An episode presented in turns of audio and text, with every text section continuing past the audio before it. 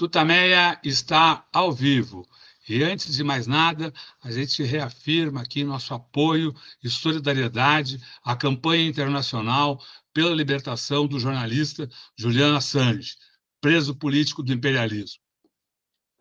Estamos nós aqui nos nossos estúdios domésticos, a Eleonora. O Rodolfo. E do outro lado da tela, conversa conosco hoje, para nossa alegria, o escritor Milton Atum, você já o conhece, claro, mas uh, eu vou passar a palavra para a Eleonora para que ela faça uma apresentação como manda o figurino e a gente inicie, então, essa conversa de fim de tarde, início de noite. Eleonora. Milton Atum, um prazer, uma honra tê-lo aqui no Tutameia. Hoje é 21 de novembro de 2023. Milton Atum, acho que dispensa até muitas apresentações. É escritor, tradutor, professor, ator, uh, autor né, de muitos livros legais. Alguns foram adaptados para as telinhas, Dois Irmãos. Vou mostrar aqui alguns que a gente tem aqui. A, a Noite da Espera, Pontos de Fuga e os Cinzas do Norte. É, Milton, você, bom, autor, é, autor premiado, né, também se formou em arquitetura, participou aí da, da, do combate à ditadura militar é, você nasceu em Manaus, né, filho uh, de libanês, com migrante libanês, com uh, brasileira, e você está muito ativo agora. A gente se encontrou até numa manifestação uh, em defesa da, do povo palestino aqui em São Paulo. Eu queria começar te perguntando a sua relação com os palestinos, com a Palestina, como é que isso entrou na sua vida? Ah, bom, ah, entrou na minha vida. Bom, boa noite primeiro, muito obrigado pelo convite, é, Eleonora e Rodolfo. É um prazer conversar com vocês. A Palestina entrou na minha vida através das conversas que eu ouvia na minha juventude. Sempre foi uma, foi muito comentado, né? Inclusive é, pelo meu meu pai, meu avô. É, eles enfim, nasceram, nasceram no Líbano e, e até antes, antes de 48, a Palestina, sobre, sobre mandato britânico e mesmo antes, né, sobre o Império Otomano, tinha uma relação muito forte com, com todos os, os, os, os, os países do Oriente Médio. Quer dizer, com libaneses, com sírios, com iraquianos, e, e, eu ouvia falar muito disso, né? Quer dizer, e depois eu ah, conheci mais a fundo, ah, um pouco mais a fundo a, vamos dizer, a Palestina através do, do Eduardo Said, dos livros dele. Né? Quer dizer, foi, foi lendo o Eduardo Said que eu, é, no começo dos anos 80, que eu li Orientalismo quando estava na França, né? Ah, não tinha sido traduzido ainda para o francês, mas já havia uma edição, né, de, de língua inglesa. E a partir daí eu comecei a, eu descobri um, vamos dizer, um, um mundo, né, um, um, outro, um outro universo, esse Oriente, esse Oriente que é ao mesmo tempo tão próximo de mim, né, da, é, e ao mesmo tempo tão distante né? E eu comecei a ler, então, alguns autores alguns autores é, palestinos.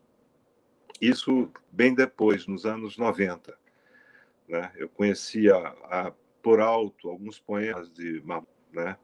Foi só nos anos 90, quando eu, eu li Cultura e Imperialismo, eu, eu, considero um dos grandes livros de Eduardo Said. É, a gente pode até falar sobre isso, mas o Cultura Imperialismo eu acho que dá um passo à frente do, do, do orientalismo. É mais é um livro mais refletido, mais maduro, mais mais profundo também, é, é, com outras, vamos dizer, com uma outra abordagem sobre essa visão superior do Ocidente em relação ao Oriente analisa ali, ele analisa de fato algumas obras literárias importantes. E essas obras, uh, algumas dessas obras são de escritores africanos, que eu também desconhecia, é, e palestinos, né? E, e, também libaneses, ou de língua árabe. Né? Ah, então, meu contato, vamos dizer, com a literatura ah, da, da Palestina e, de um modo geral, da, da literatura árabe, vamos dizer, é, é fruto dessa leitura é, do Cultura e Imperialismo, que é um livro, é, enfim, que, que, reverte, né? Quer dizer, é, é, ele questiona por que, que só, por que, que o cânone literário é o cânone europeu? Por que, que os livros da África, da Ásia, da América Latina, do, do Oriente Médio, do mundo árabe não são não são lidos, não são suficientemente traduzidos, não é? é, é e não tem a importância que tem, vamos dizer, alguns clássicos do Ocidente. É, aliás, é, de uma forma muito preconceituosa,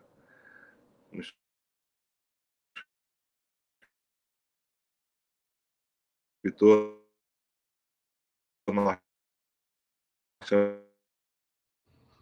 Está cortando oi. um pouquinho. Oi, oi, Milton, está cortando um pouco o seu som. Você, Você começou de uma forma mu muito preconceituosa e a partir daí cortou o som. Da África. Tá. É... E agora, agora cortou a imagem também.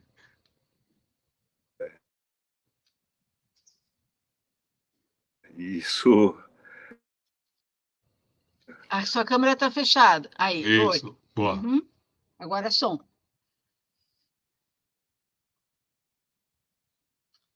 Você está sem o som, sem a imagem.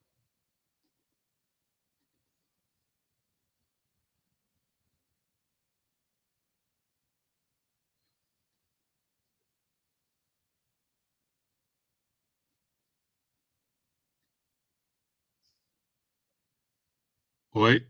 Precisa ligar o microfone.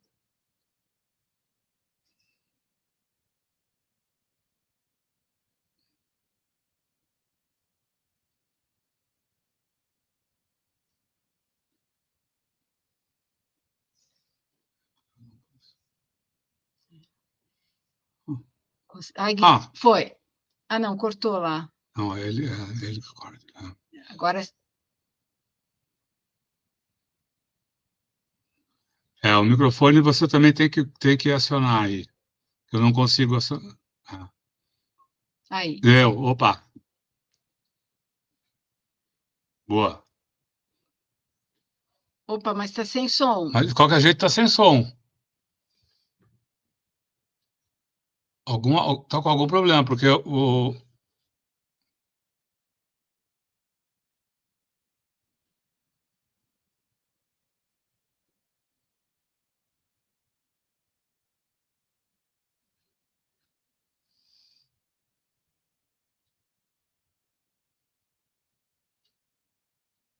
problema de internet?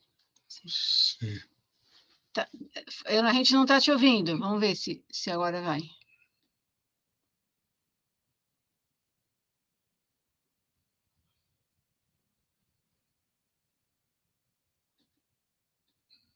Sei, será que é o caso de entrar no. É. Milton, talvez seja o caso de você sair da sala e entrar novamente. Não sei se você está me ouvindo.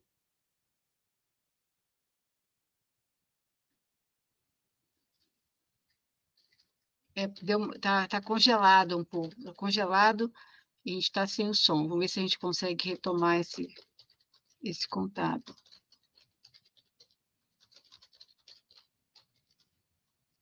É, acho que é melhor você sair e entrar novamente.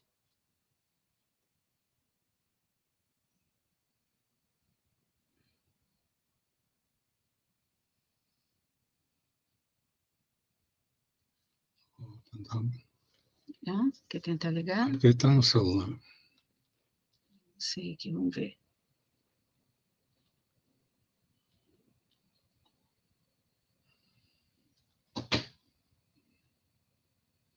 Oi, Milton?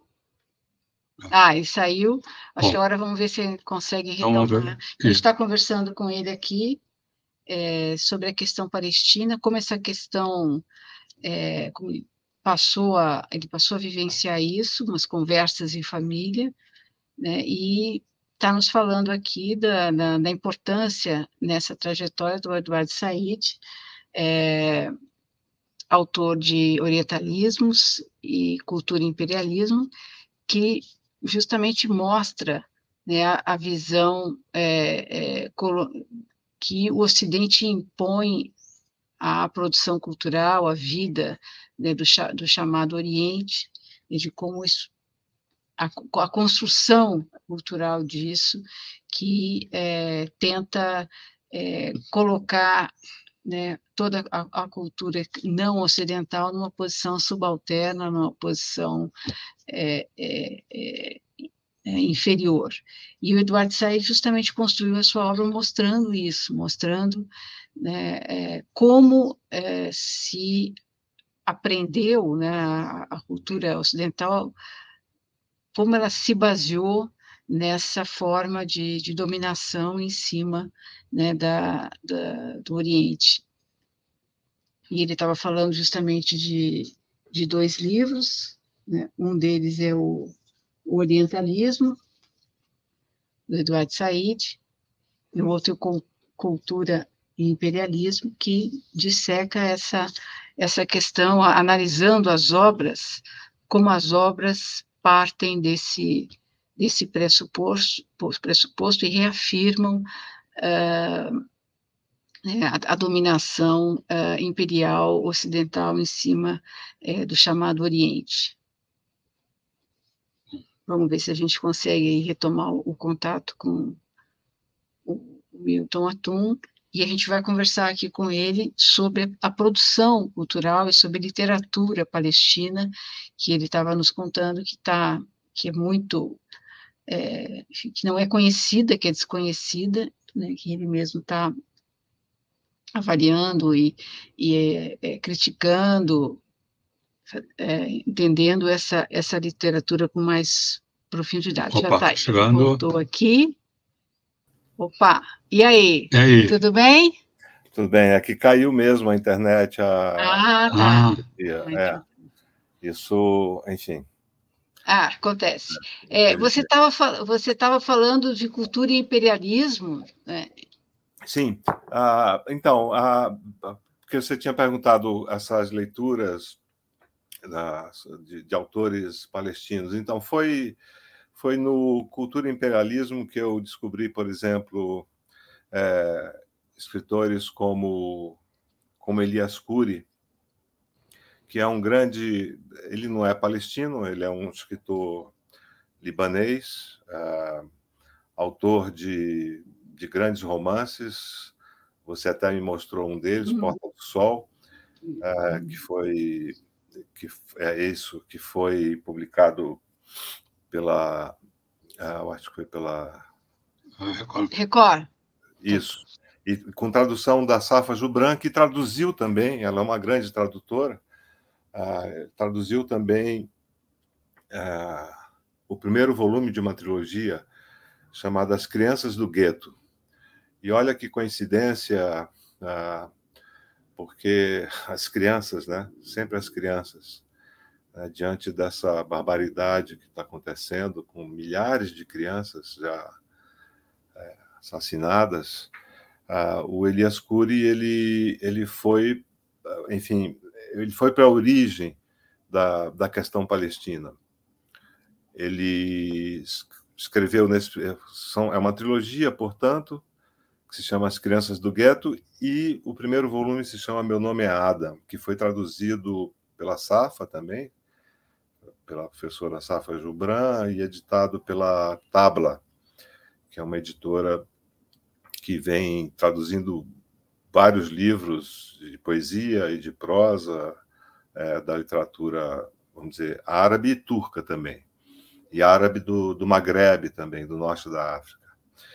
É um livro impressionante, a, a, quer dizer, foi da, do, do, livro do Said que eu cheguei ao, ao, ao Elias Cury e a outros escritores. Mas esse livro é particularmente importante, eu acho. A, a, meu nome é Adam, é o primeiro volume, porque ele ele conta a história, vamos dizer, do, do, do, de um massacre na cidade de Lid, ou Lida, né?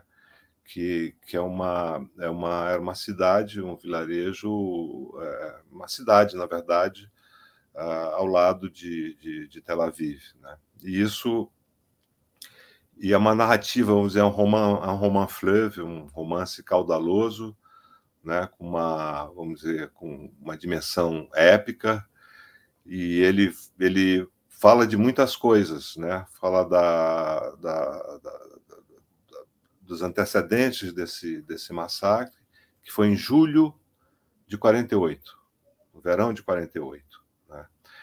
E ele era um bebê, ele, o personagem, o narrador, era um bebê na época do massacre. E depois ele vai, ele, ele, ele mora em, em Haifa e não sabe direito quem são os pais. Ele acaba em Nova York e é em Nova York que ele conhece, quase por acaso, o escritor Elias Cury, que é autor do romance. Né? Então há vários jogos aí, há várias, vamos dizer, é, enfim, é, inter, intertextualidades nesse romance. Né? Quer dizer, ele escreve um manuscrito e depois, ah, bom, não vou dizer o que acontece para também não, não contar muitas coisas sobre o livro, mas é esse manuscrito do primeiro volume que o, que o Elias Cury, o próprio escritor, é, encontra encontra e, e, e, reescreve e publica tal. Né?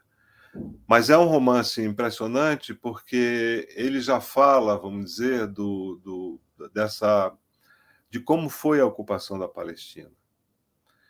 Né? Porque se a gente não pensar nessa, naquele, naquele tempo, naquele momento, né? se a gente pensar apenas no que está acontecendo agora, essa tragédia, a gente vai achar que é uma guerra entre, entre um Estado é, e, um, e o Hamas, certo? E é isso que as pessoas, que a própria imprensa está falando. Mas o que está por trás disso tudo é um longo, é um processo histórico de 75 anos, né? E esse romance, às vezes, um livro de história, ele tem, é, ele, é, ele, não explica muita coisa, né? Mas o romance, é, ele, além de falar do processo histórico, ele, ele, ele ele fala de uma forma, vamos dizer assim, literária, das emoções, não é? dos traumas, do medo, né? da dor e do sofrimento, em que você não encontra normalmente num, num livro acadêmico, num livro, num livro de história, por exemplo. É? Então, o que acontece? É, o, o, esse narrador ele ele está em Nova York é, ele tem lá uma, um, um, bar, uma coisa, ele vende falafel, né? E, e ele começa a, quase por acaso, ele se encontra com pessoas que estiveram também em Leeds em 1948. E aí ele começa a escrever a obra dele, né? antes de morrer. Ele sabe que ele vai morrer e ele diz isso. Ele diz isso o tempo todo. Né? Mas ele quer deixar registrada a memória dessa, dessa época, do que, que aconteceu em Leeds em 1948, em julho de 48.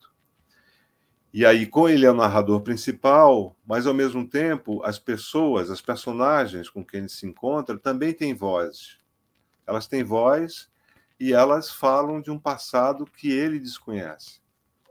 Ele era um bebê quando houve esse massacre, não é? Então ele reconstrói a história da, da, vamos dizer, desse massacre e a história do povo palestino.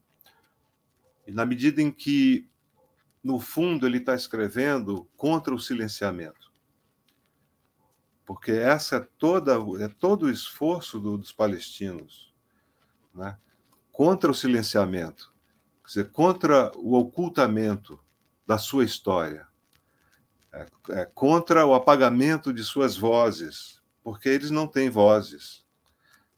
As vozes deles, os gritos dos palestinos, não aparecem na grande imprensa, na mainstream, na mídia mainstream. Não é mesmo? As versões do que estava, por exemplo, que jornal ou que televisão disse que 73% dos moradores de Gaza, dessa jaula, dessa cidade jaula, né, foram expulsos ali do, do norte, de onde eles estavam, onde estão os kibbutz. Foram expulsos. E foram confinados em Gaza. E moram em campos de refugiados, certo? Como tem campos de refugiados na própria Cisjordânia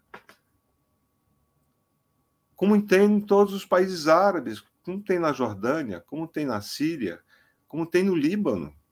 Eu conheci Campos, eu conheci Sabra Shatila quando eu fui ao Líbano pela segunda vez, sabe? São palestinos, gerações de palestinos que foram expulsos de suas casas, de suas seus territórios, de suas terras, em 48, em várias levas, 48, 60, 51, 67, 73, enfim. E as pessoas não sabem que esses 2 milhões, mais de 2 milhões de Gazas, é, de habitantes, são pessoas que moravam lá, na terra que foi ocupada, sabe? Então, o, o, meu nome é Ada, esse romance é, de Elias Cury, ele, ele, fala, ele fala muito disso, né? da memória como possibilidade de, vamos dizer, de, de dar uma voz àquilo que foi silenciado. Não é? Inclusive, há, há, há passagens belíssimas, porque ele na juventude dele em Haifa ele se apaixona por uma israelense por uma judia israelense chamada Dália e eles têm um diálogo muito interessante não sei se dá para ler é rapidinho é muito breve eu vou ler esse esse esse diálogo ele diz ele o Adam diz uma vez Dália me fez uma pergunta desconcertante se você pudesse escolher entre nascer palestino ou judeu israelense, o que você escolheria? Aí o Adam diz: Eu disse a ela que eu a escolheria.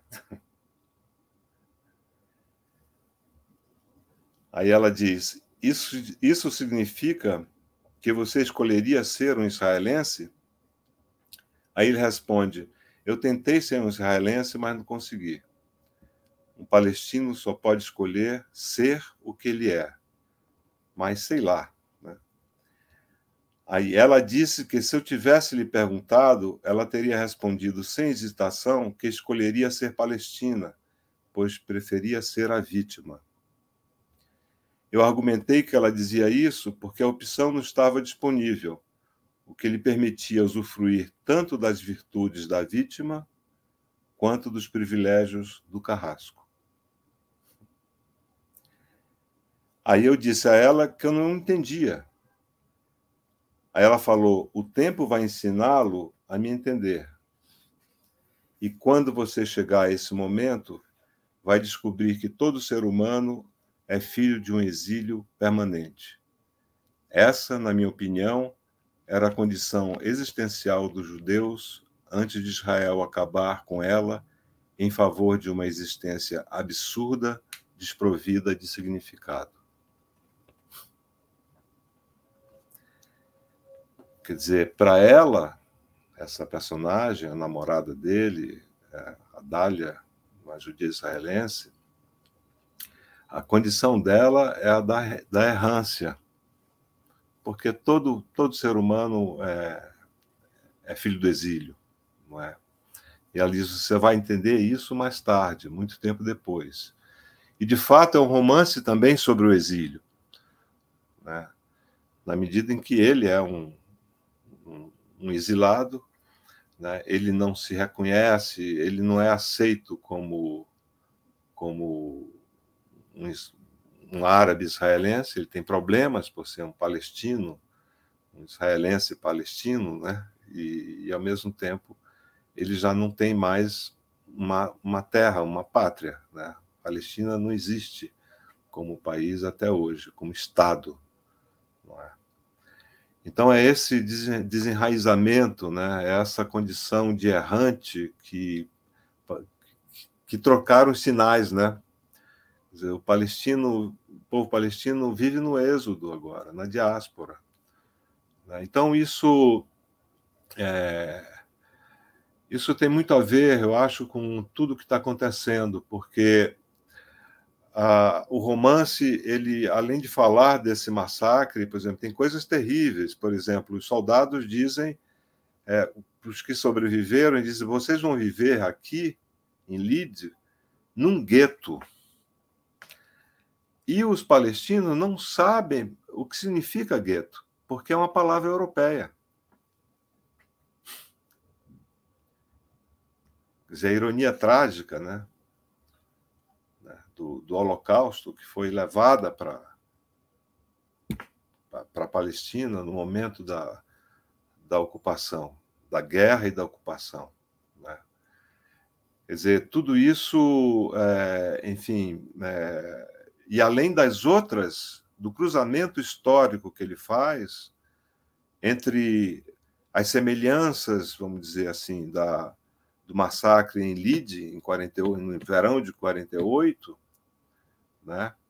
Ah, e o massacre de Sabre Chatila em setembro de 82, porque há um personagem, um médico que está sobreviveu, era jovem, sobreviveu ao massacre de Lida e foi depois trabalhar em Sabre Chatila, quando tudo ainda cheirava a morte, né? Era o cheiro da morte que que lembrou quando ele estava em Sabre Chatila. É, eu acho que todos sabem, não sei se, enfim, todos sabem, mas foi quando Israel invadiu o Líbano e também destruiu Beirute. Israel não só está destruindo o Gaza, destruiu também Beirute, certo?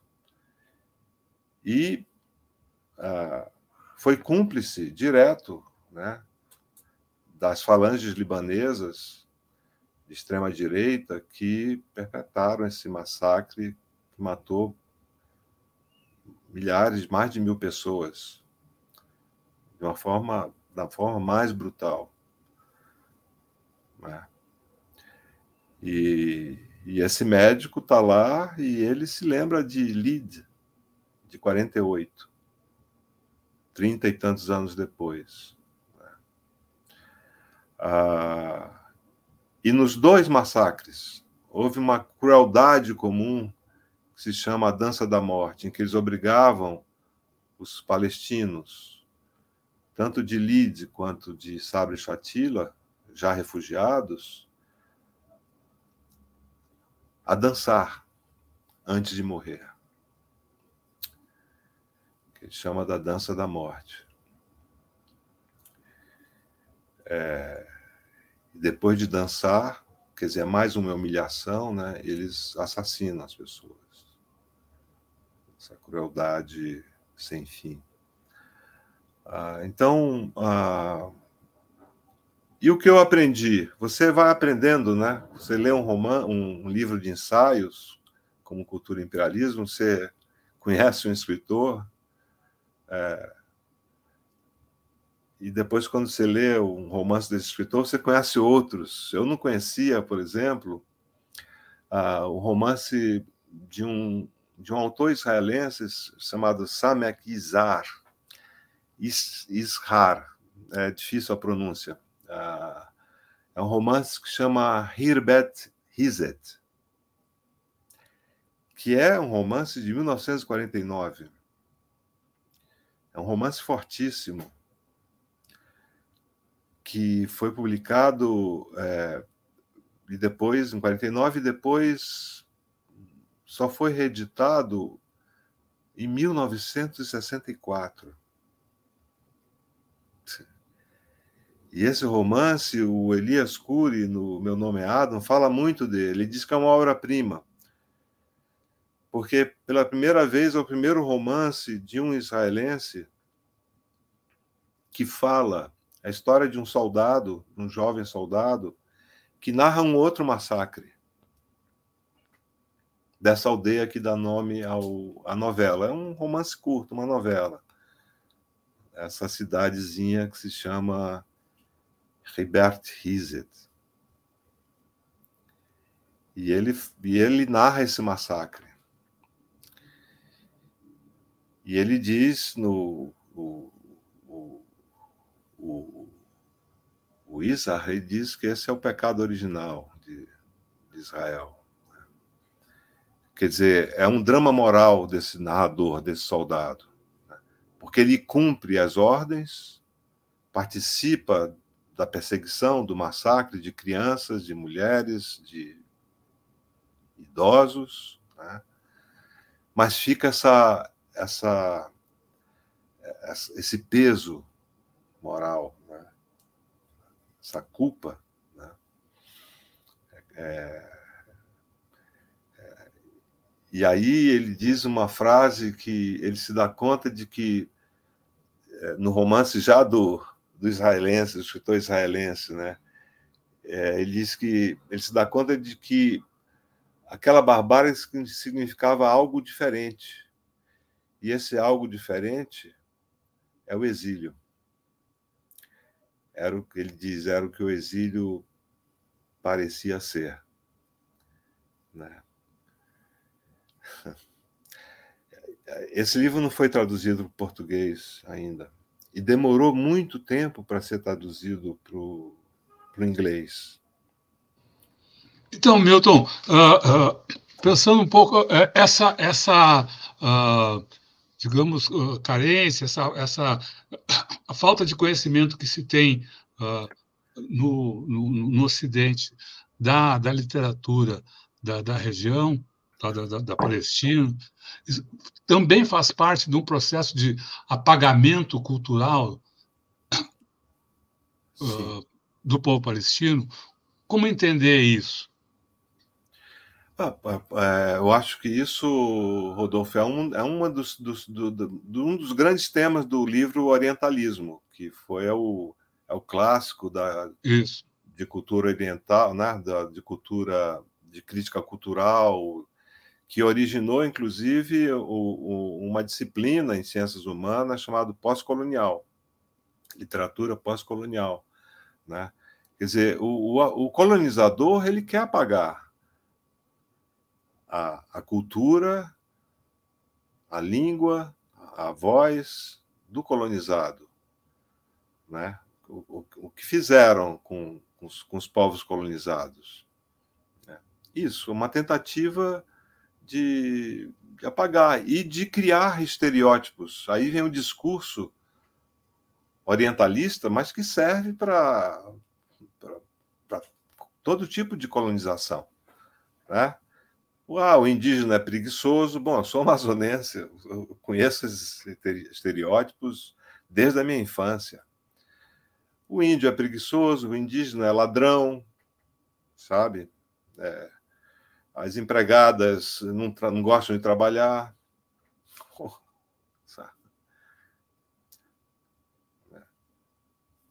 Os negros sofrem mesmo, os mesmos preconceitos. Né?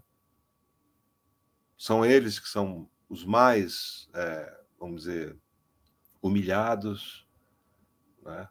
Então, a, vamos dizer, o apagamento da, das culturas, as religiões de matriz africana são perseguidas, não é?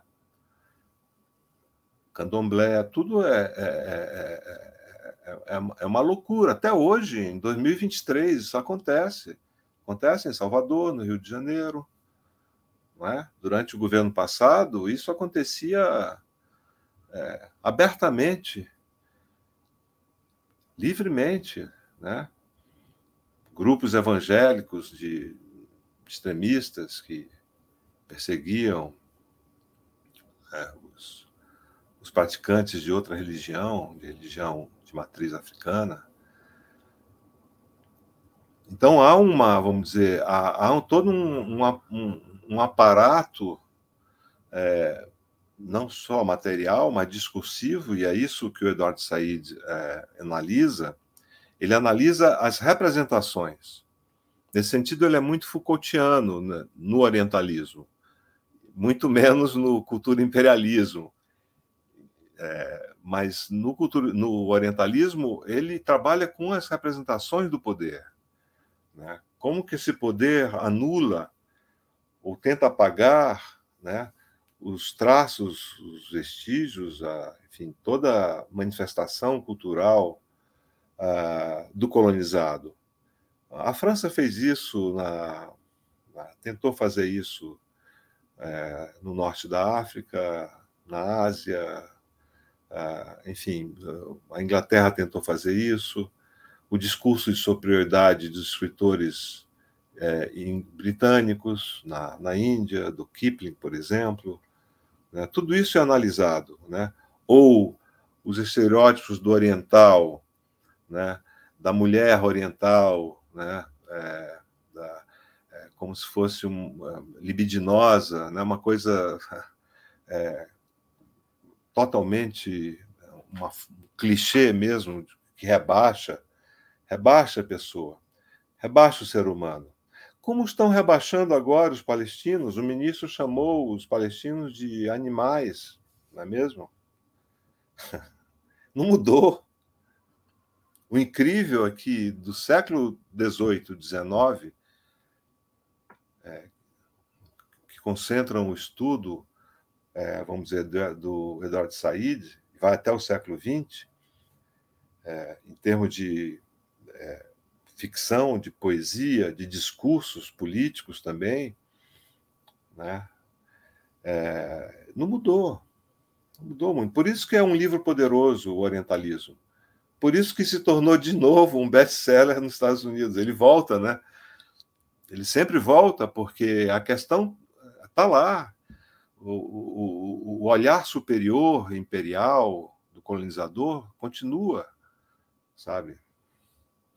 É, isso, isso, enfim, é, e continua internamente, né? Os, os sulistas, em alguns sulistas, que a gente nunca deve é, generalizar, mas a, o preconceito em relação aos nordestinos, a gente viu nas campanhas, não é? é, é então, tudo isso, enfim, é, tudo isso faz parte, vamos dizer assim, dessa, dessa, é, dessas armas. São armas, na verdade, perigosas também. Elas não matam como esses aviões que bombardeiam o tempo todo, diuturnamente, né, Gaza, mas também são armas de dominação. De dominação do outro. Não é? Ah, então é interessante esse romance do, do, do Samek Ishar, porque ele é o primeiro que consegue ver isso de dentro, né? Uma visão interna, porque ele estava lá. Ele estava lá.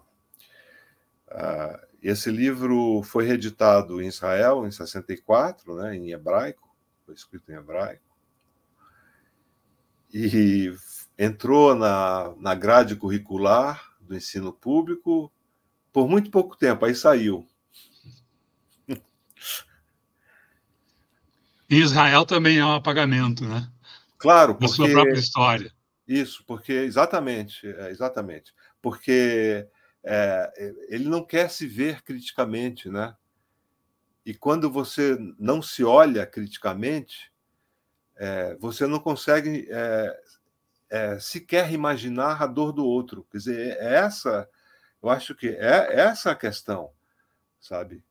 Quer dizer, ninguém vai defender o que o Hamas fez, certo? Mas você, toda vez que alguém vai ser entrevistado, uh, você tem que condenar, além de condenar o Hamas, o que eu acho justo, né? mas ninguém vê a, o sofrimento dessas milhares de crianças, da destruição de vidas, porque quando você destrói uma cidade, você destrói escolas, hospitais, universidades e residências, você destrói a vida de todas as pessoas. Sabe, é uma catástrofe urbana que tem a ver com a sobrevivência. As pessoas não têm mais, eles são, eles estão errando, eles estão, é, vamos dizer assim, é, é, é uma errância louca, sofrida na sua, numa jaula, numa cidade, nos escombros, sabe? Você não perceber você não não não ter o mínimo de empatia com essa com essa com essa tragédia e só pensar no Hamas, porque o Hamas e sem pensar nessa história que está por trás do Hamas, nessa longa história da ocupação que vem do romance do do Ishar e que chega no romance do, do Elias Cury, meu nomeada, que teve a honestidade de citar esse romance israelense e dizer que é uma obra-prima. E é. Eu não conhecia também. É, um, é uma novela forte. Forte. Milton, e, e como é que você avalia hoje, nesse massacre que está acontecendo, é, tem um, enfim, uma dimensão né, enorme, é, como é que você avalia que a intelectualidade está reagindo a isso? Você acha que a gente está num outro momento ou as coisas se repetem, depende da orientação política do, do, dos intelectuais? Há uma, uma percepção maior da questão palestina por conta desse massacre ou há tanta distorção na mídia que, é, enfim, há uma o apagamento segue ainda que essa notícia, esse noticiário esteja o, o tempo todo uh, no ar.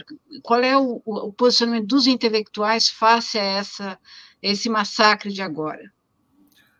Olha, Leonor, eu não posso, vamos dizer assim, responder pelos intelectuais, né? Porque eles são são tantos e de, enfim, visões tão diversas, né?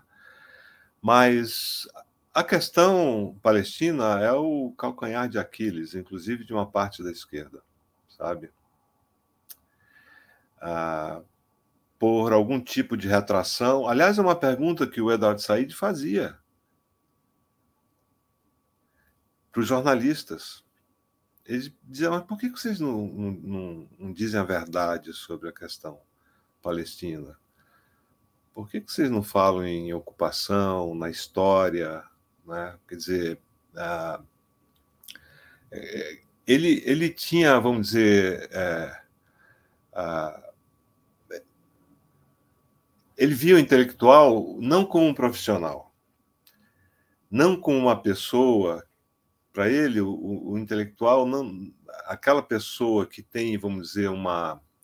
É, é, que tem uma, prof, uma profissão de destaque, seja numa redação de jornal, num grande meio de comunicação, ah, numa corporação, ah, ou num, numa grande empresa, ou no órgão do governo, ele diz que isso pode trazer muitas recompensas, mas também pode é, inibir ou, ou bloquear o, o, o, sentido moral, sabe?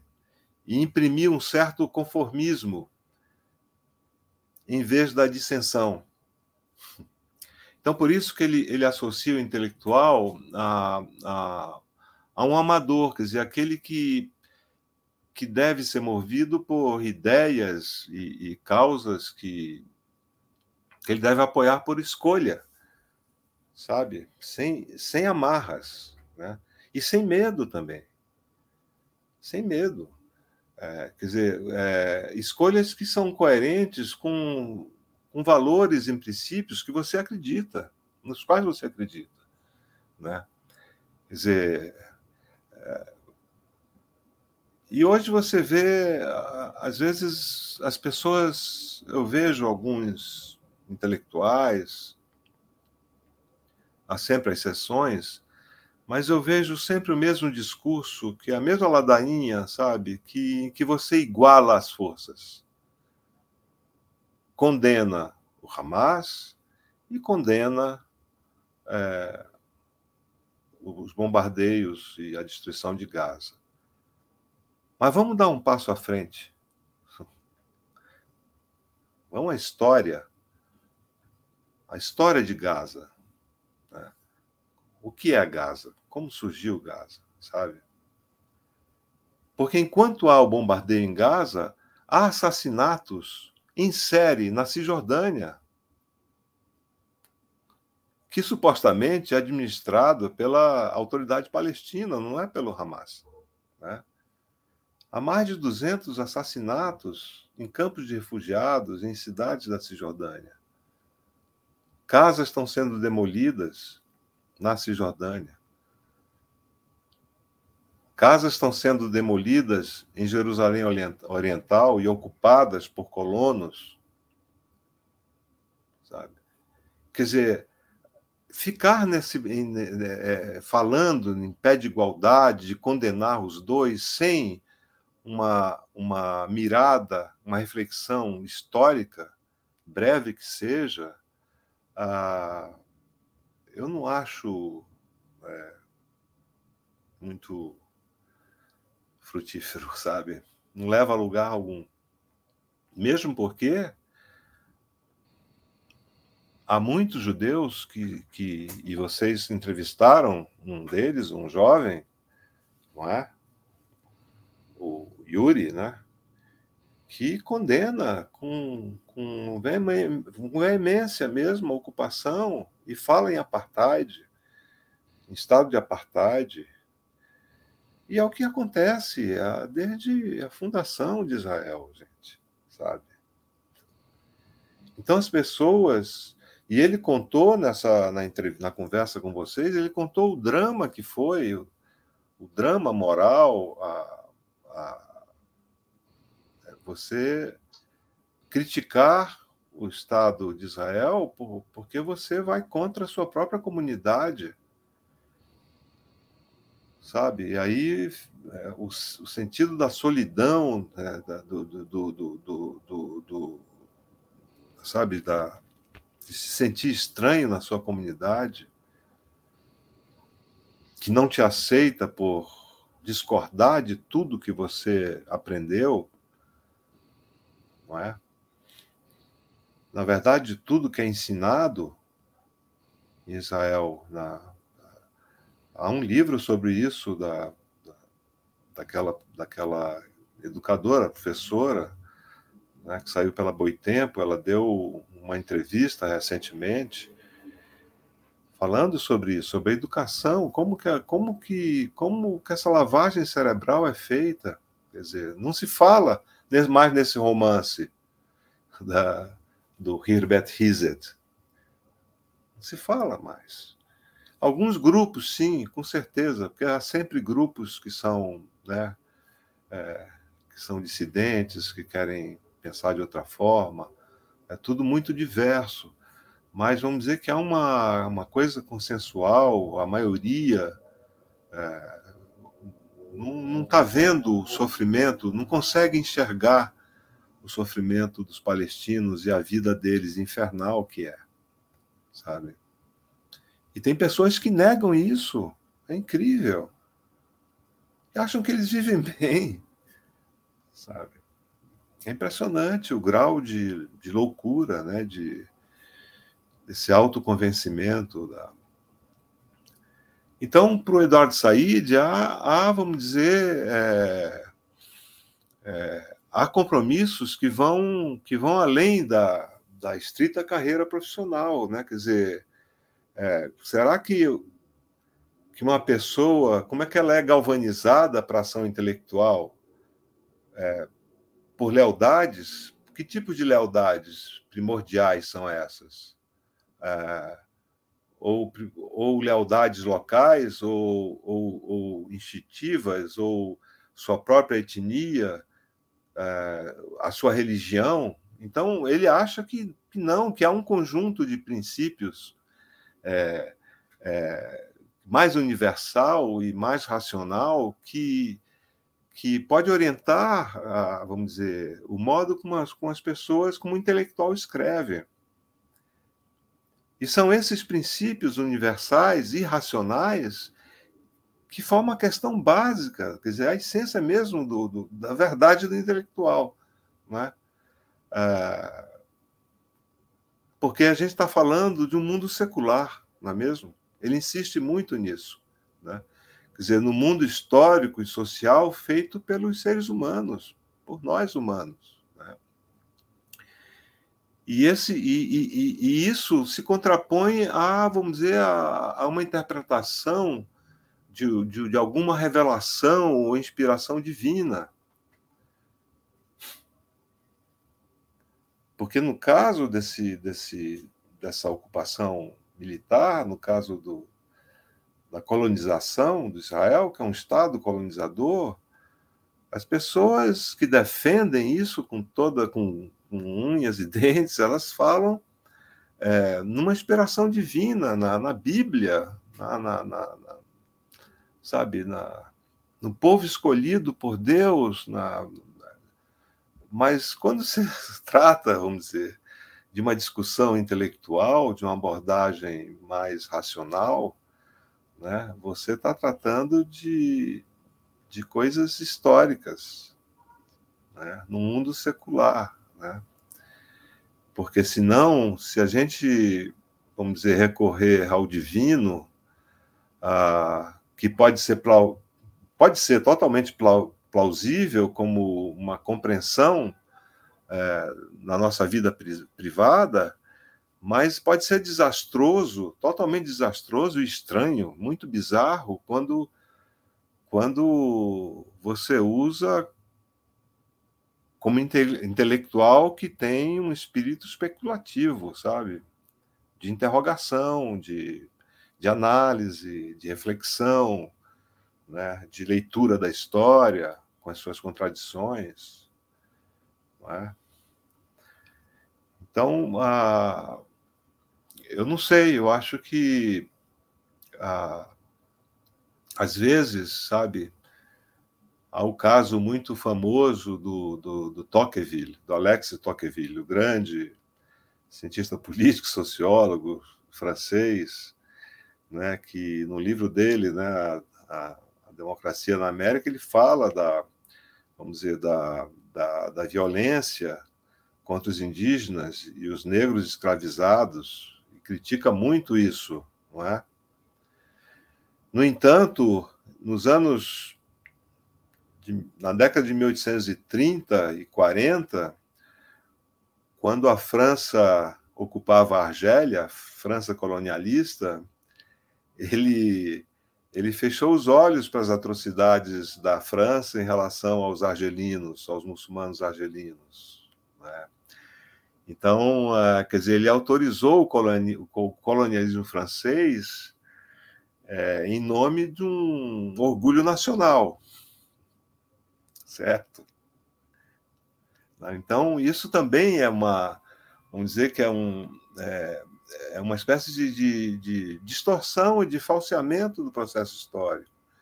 É um grande intelectual que, que analisa e vê a escravidão na, nos Estados Unidos, né? e não vê, não quer ver, se recusa a ver. Né? a brutalidade do colonialismo francês na Argélia durante é, quase mais de 120 anos, de 1830 e poucos a 60, 1962, começo dos anos 60, não é? é? onde mais de um milhão de argelinos morreram. Um milhão. Um milhão. Então, acho que os intelectuais eles não podem fazer essa, não devem fazer essa essa leitura um pouco enviesada, sabe? E muitos estão perdendo, sabe, o medo, porque é, você, as pessoas têm medo de serem chamadas de antissemitas, sabe? O antissemitismo existe. É, um, é uma tara, é um horror. Né? Aliás, ele surgiu na, na Europa cristã. Desculpe, desculpe, Milton, por que as pessoas têm medo de ser chamadas de antissemita e não têm medo de serem chamadas de islamofóbicas, por exemplo? Então, uma boa pergunta. Uma boa pergunta. Porque me chamar de antissemita, eu que sou filho de um semita e neto de semitas, porque falavam línguas semíticas, não é uma etnia, é uma língua. O aramaico, né? a língua de Jesus, né? o aramaico, o hebraico, o árabe. Né? Mas não se toca em islamofobia.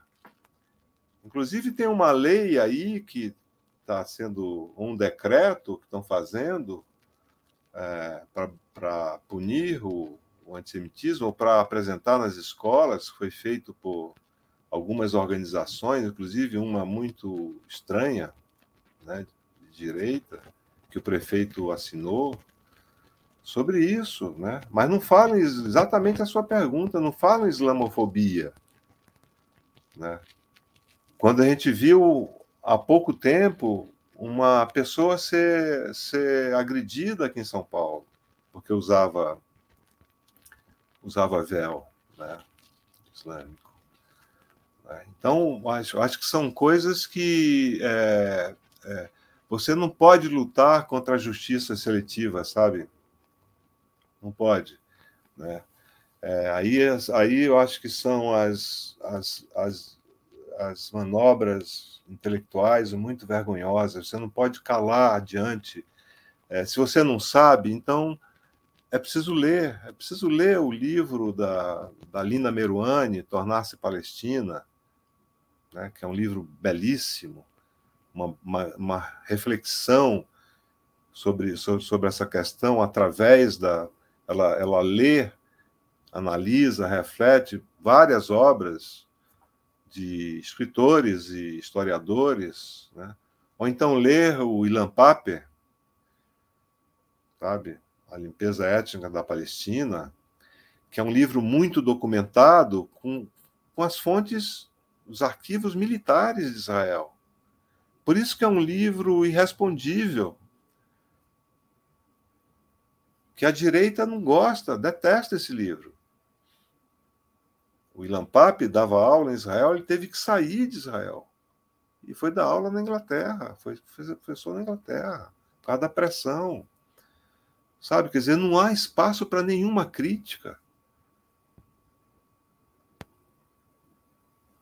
Entendeu? Quer dizer, a, a, a, aí o, o papel do intelectual ele é um pouco, fica um pouco eu já nem falo, sabe, das pessoas totalmente comprometidas com uma visão, com a visão do mais forte, do colonizador. Porque há vários, são vários colunistas.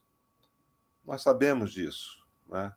Em todos os jornais, nas TVs, mas a televisão, por exemplo, a TV aberta ou a TV fechada, ninguém convida um representante da Federação Palestina um estudioso, porque eu não sou um estudioso do, Oriente Médio, eu, eu, conheço um pouco a literatura, mas um professor como Salem Nasser, como o professor Bruno Uberman, que tem uma outra visão, que tem uma outra, vamos dizer, uma análise é, diferente dessa análise mainstream, por que, que não convidam? Sabe, é um pouco vergonhoso isso, não é? É, você não... agora mesmo uma jovem poeta norte-americana, uma judia, que era editora, editora de poesia da New York Magazine. Pediu demissão. Pediu demissão porque ela não suportava mais as mentiras, que ela falava das paisagens infernais que foram higienizadas pelo jornal, pelo New York Times. Ela foi de uma, sabe, de uma decência, de uma honestidade incrível. Incrível isso. Uma jovem, eu acho que são jovens que estão mudando. Jovens judeus norte-americanos protestando nas universidades, sabe? Chamando o Estado de Israel de apartheid, Estado de apartheid, querendo, é, bradando pelo fim do, dessa, desse genocídio, né? É, milhares e milhares de jovens, de jovens é, judeus e também não judeus. Né? Então, há, quando você me perguntou, está ah, mudando? Acho que está mudando. Há uma conscientização maior, sabe? Há uma, vamos dizer, um, as pessoas estão mais curiosas para ler, para entender o que, que é isso. É, por que, que não acaba isso? Sabe? Aí alguém diz, ah, porque os palestinos não querem Estado. Como não querem Estado? Mas que Estado, gente? Há 750 mil colonos na Cisjordânia, e em Jerusalém Oriental? Que Estado? O pouco que sobrou da Palestina antes de 1948, o pouco, esses 20%, 18%, que uma parte foi comida pelo muro também, que cerca esses territórios. Tem colonos lá, tem centenas de, de, de colônias, com colonos armados, ameaçando, destruindo casas, infernizando a vida dos palestinos. Que dois estados é esse? O Edward Said, já em 92, ele dizia não, não há mais como. 92, quando havia muito menos colonos nessas áreas, ele dizia não há como. Ele falava, ele era humanista, e tinha uma visão talvez um pouco utópica, né? E dizia são dois povos de culturas entrelaçadas, são dois povos que têm que coexistir, coabitar. E por isso ele dizia é, não podem viver separados. É, Para ele, a, a, solução de dois estados já era, vamos dizer, já estava, já era inviável e ele já sugeria, em 92, um Estado binacional, laico, laico e democrático, com direitos iguais para todos. Você pode dizer, ah, mas isso é utópico. Bom, se não for isso, será o quê? O extermínio? Bom, é o que está acontecendo. E essa resposta eu não sei dar. Milton, uh, no, no, no, terreno internacional, no mundo da cultura, também uh, acontece esses, essa tentativa de calar, uh, calar ou esconder a, a, a voz palestina. Eu queria ouvir um pouco seu comentário sobre o que ocorreu na feira de Frankfurt. Eu queria só trazer aqui a notícia que você, claro, deve ter visto, mas que a feira, isso, isso aí foi uh, uh, logo no início do, do, do, conflito, né? E a feira de, do livro de Frankfurt cancelou a, a, cerimônia da entrega de um prêmio à escritora palestina, uh, a Dania Schibli.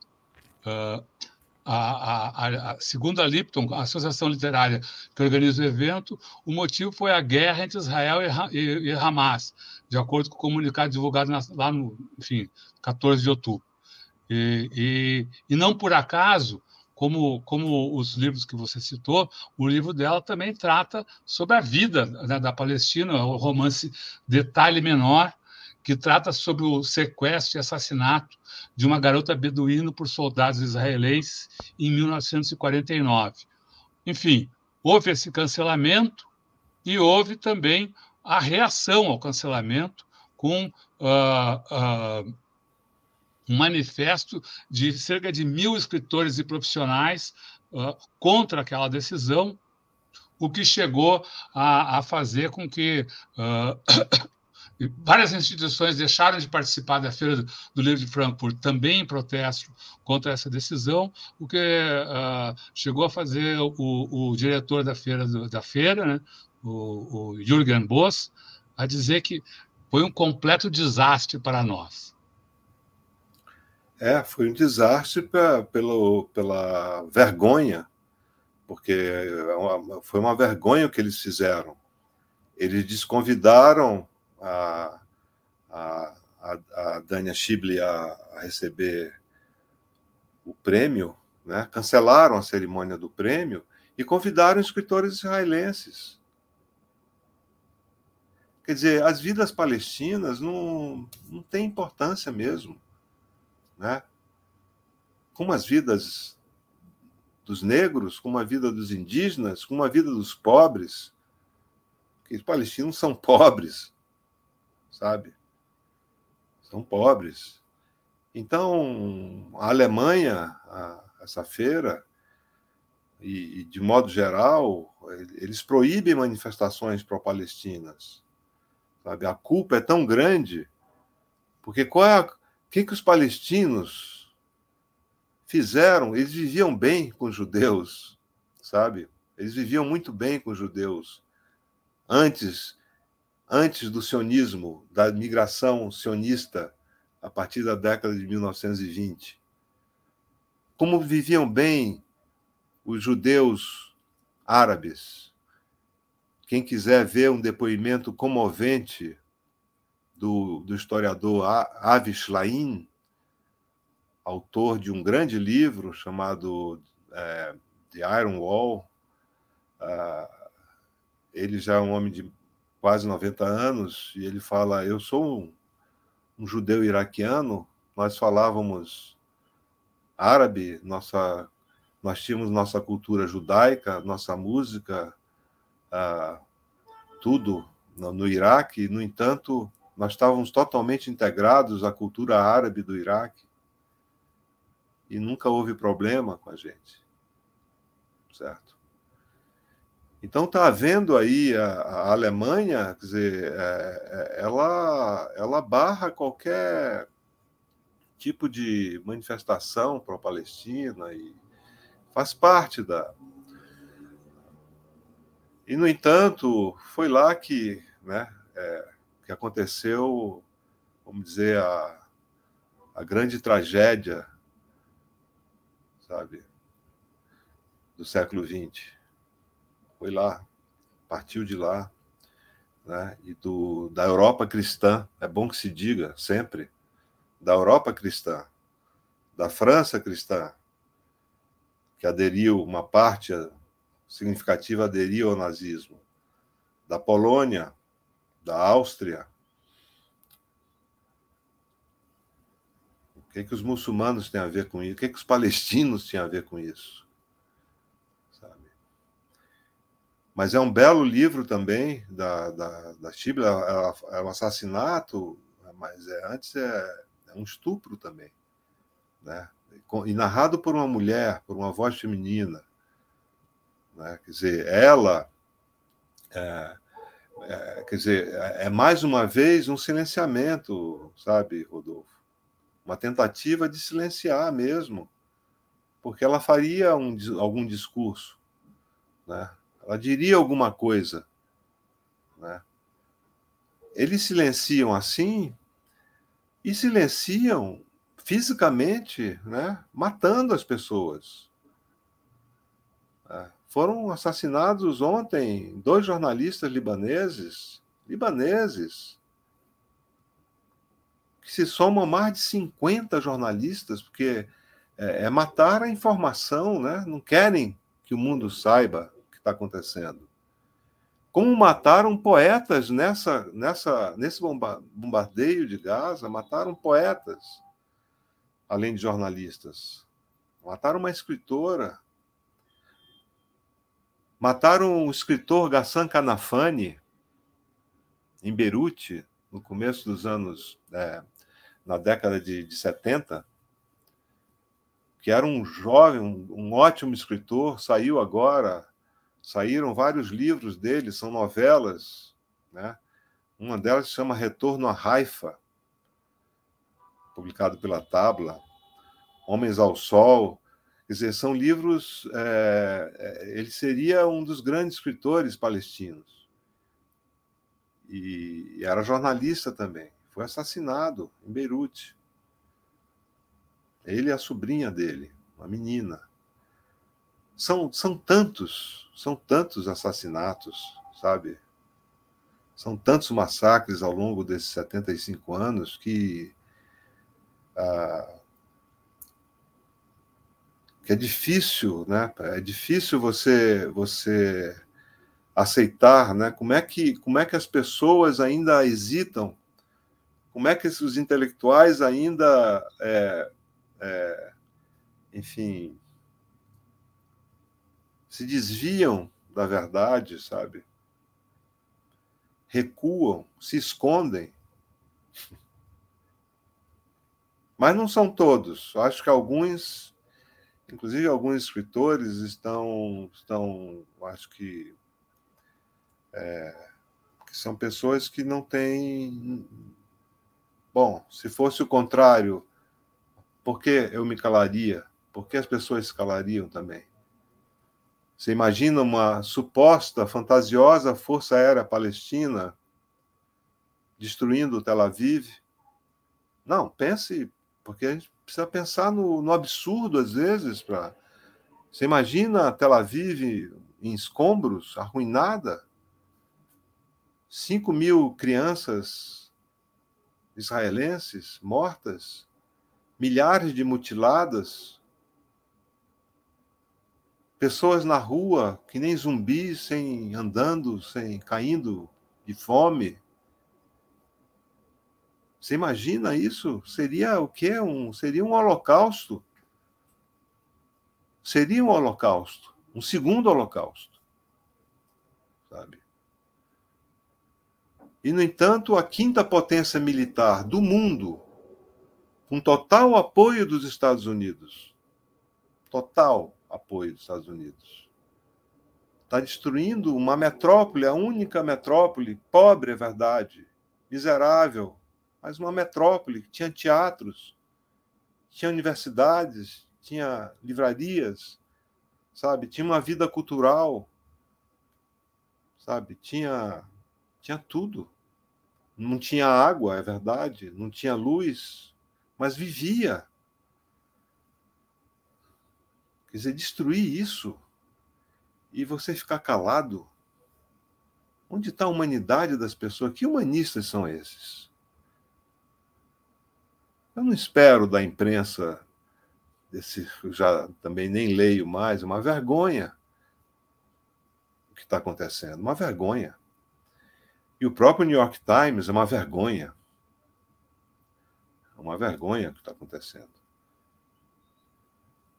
Mas sempre há pessoas decentes, honestas e corajosas, eu acho. Sempre.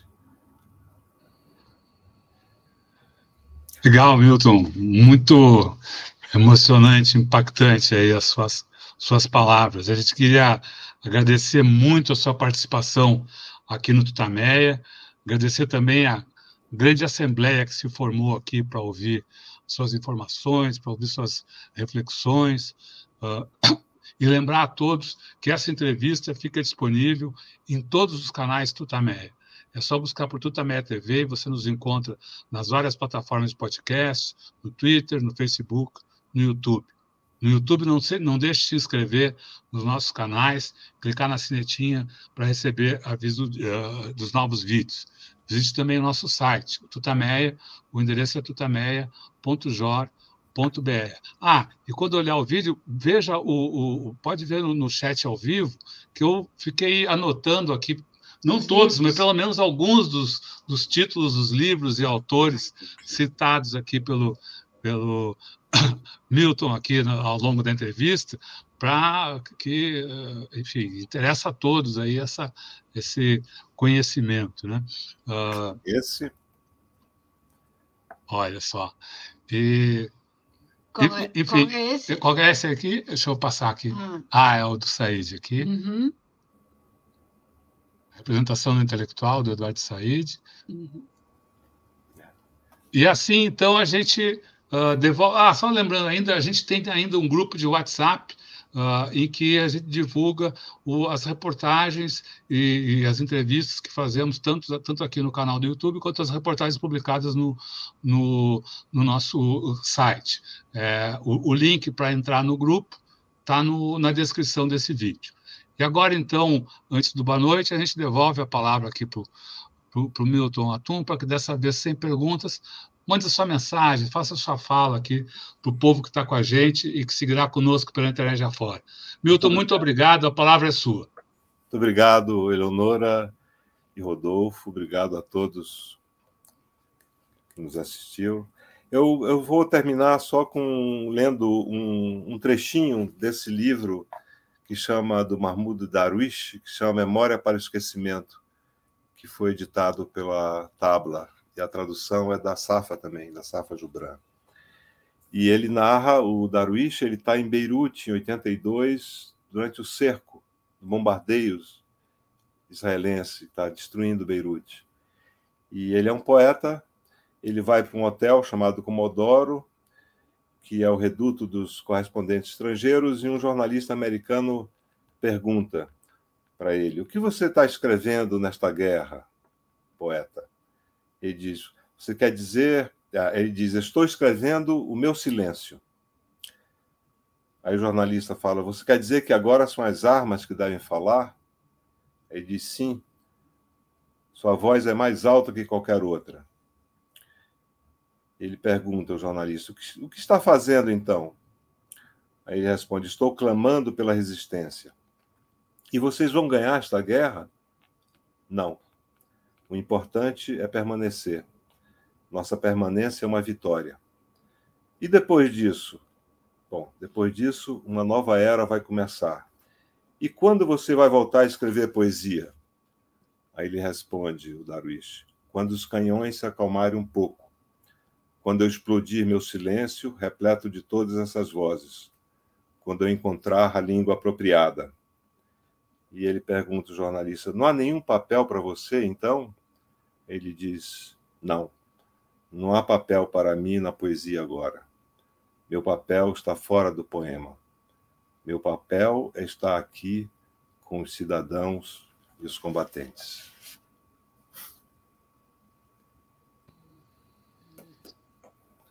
É Bonito.